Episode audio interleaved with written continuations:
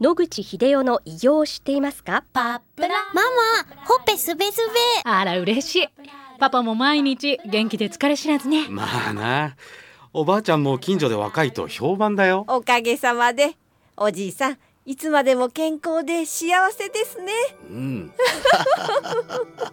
野口英世の医師により開発されたパプラール。老化や万病のもと活性酸素を分解してあなたの健康を守ります80年のロングセラー使い続けた人が知っている安心の品質と効果。その悩みいつまで我慢しますか？お問い合わせは東洋厚生製薬所または武蔵野製薬へ。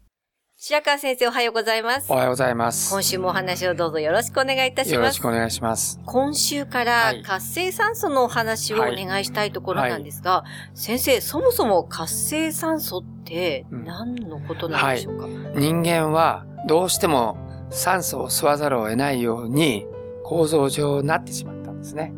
どうしてかっていうと、皆さんの体で生命活動をするためにはどうしてもエネルギーが必要。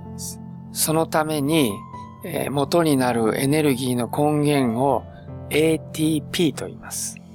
その ATP という物質が、まあ、人間社会で言うと、いわゆるお金ですね。これを出すと皆さん物を変えて、いろんな活動ができると。それと同じように、まあ、細胞の世界では、食べた食物をいろんな化学反応を使って最終的に ATP というものに変えていくと。そしてそれを蓄えると。で、何かの活動をしたい時にはその ATP を差し出すとエネルギーがもらえるということになっているんですね。その ATP をたくさん作るために実は酸素が必要だということになっています。それはどうしてかっていうと皆さん聞いたことあると思いますけども細胞の中にはミトコンドリアという特別な小さいまあ要するに器官ですね。それが皆さんの細胞、すべての60兆個の細胞一つ一つに約1万個近く存在しています。そしてこのミトコンドリアが、まあ、食べた食品のいろんなブドウ糖だとかそういう炭水化物を分解した時に今言った ATP を作ると。その時に酸素を利用するわけですね。酸素を利用すると非常に効率よく ATP を作ることができる。どうしてか。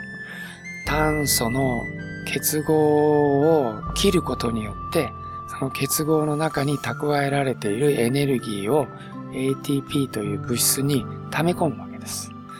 で、酸素っていうのは非常に特殊な元素でですね、エネルギーレベルが高くて、非常に活発にエネルギーを出すということが知られているので、炭素の結合を切るのに一番都合がいい元素なわけです。だからミトコンドリアは地球上に存在する100いくつの元素の中で酸素を利用してですね、炭水化物、まあ、ブドウ糖などの結合を切って ATP を作るという、そういう風に進化してきたわけです。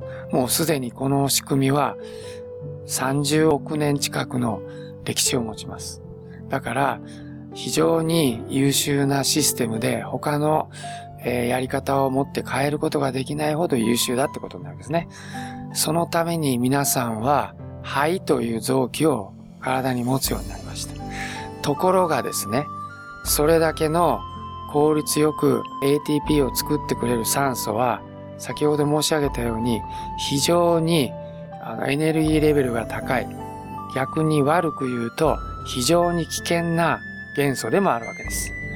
で、このミトコンドリアで酸素を作っている時にバラバラになった酸素が電子を受け取る機会があるわけですね。その電子を受け取った時に起きる現象を活性酸素と言います。えー活性酸素というのは一種類の物質ではなくて実は4種類からなっています。4種類はヒドロキシラジカル、それからスーパーオキサイド、それから過酸化水素、そして一重厚酸素と、ラジオではちょっと口では説明できにくいので、この4種類の物物質の総合として活性酸素と呼んでいます。活性酸素っていうのは、ただ一種類の物質ではないということをまず念頭に置いていただきたい。ただし、この4種類の物質の共通の性質として、1個余分に電子がどこかにひっついているんだと。それが酸素という元素の持つ特殊な性質だと。他の元素ではあまりできないと。で、それが、しかも、すぐに電子を離して飛んでいくっていうことができる性質を持っている物質になっているということですね。そうすると何が問題かというと、この4つの物質は電子を受け取ってすぐそれを放出すると。で、この放出された電子によって、いろいろな、あの、まあ、細胞の中のタンパク質が傷つくわけです。あるいは DNA が傷つくわけです。活性酸素がたくさんできると、そこから飛び出した電子によって DNA やタンパク質が傷ついて、老化や発がんの原因になってしまうと。これが活性酸素が意味嫌われて、活性酸素をなんとか減らす、あるいはなんとか中和しようというあの考え方の根源になってるわけです。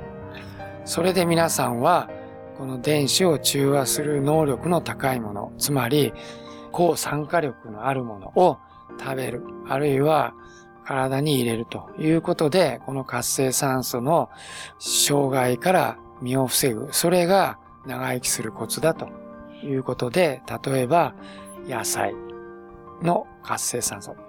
あの皆さんよくご存知のファイトケミカルというものがありますけども、そういうものをたくさん食べることによってそれを中和させる。あるいはそれを別の形で取る。というような形で中和するということが最近行われていると。そういうことですね。はい。ありがとうございます。はい、この続きはまた来週お願いいたします。はい、お話の相手は FM 西東京の飯島千尋でした。諦めないで、末期がん。遺伝子治療、免疫細胞療法、温熱治療。抗がん剤に頼らない最先端のがん治療で生きる希望を。ご相談は東京中央メディカルクリニックへ。電話03-6274-6530。03-6274-6530